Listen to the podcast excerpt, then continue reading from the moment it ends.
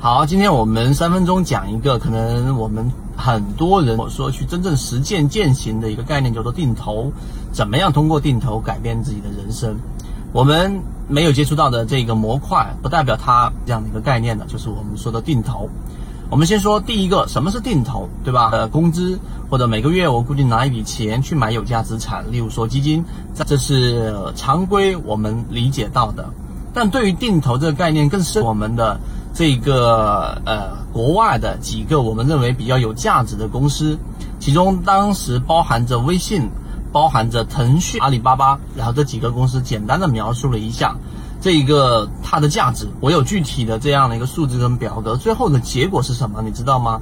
就在最近，美国已经夭折了，百分之五十砍掉了的这个融到吗？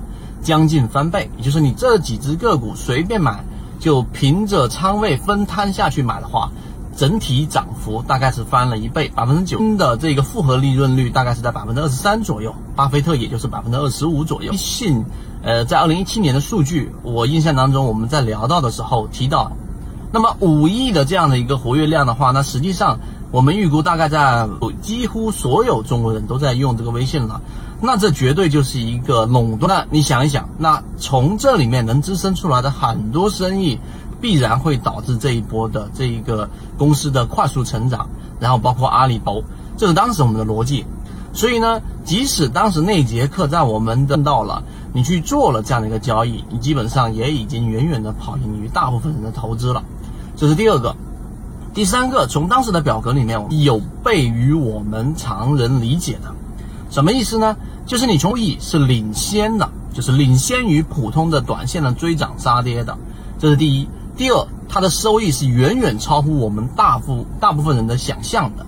但这两个结论是完全经得起时间考验的。所以第三点，你理解了之后，最后一点，我告诉给大家，定投里面一个最大的核心就是你想想，定投是靠什么挣钱呢？啊，我们印象当中，我们也不代客理财。更不会指导任何人买卖，以交流方法为主。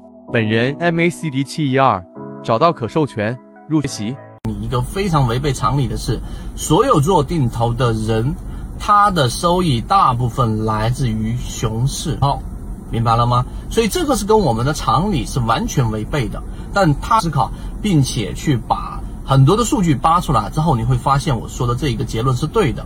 大部分的资金，大部分的钱。在熊越熊市的厉害，他的钱更值钱。当市场牛市已经来的时候，我们的钱、我们的资本、我们的资产，其实就与我们常理的结论是必须要有数据支持，并且你真正亲身经历，你才会去理解什么叫做定投改变一生。所以明白这一个道理之后，和有很密切的关系。当你有这个模块之后，以后你可以在我们的完整版中的看到。当你把定投思维去运用到你的实战交易过程中，可以联系管理员老师加入到我们的第二大核心圈子，好进化。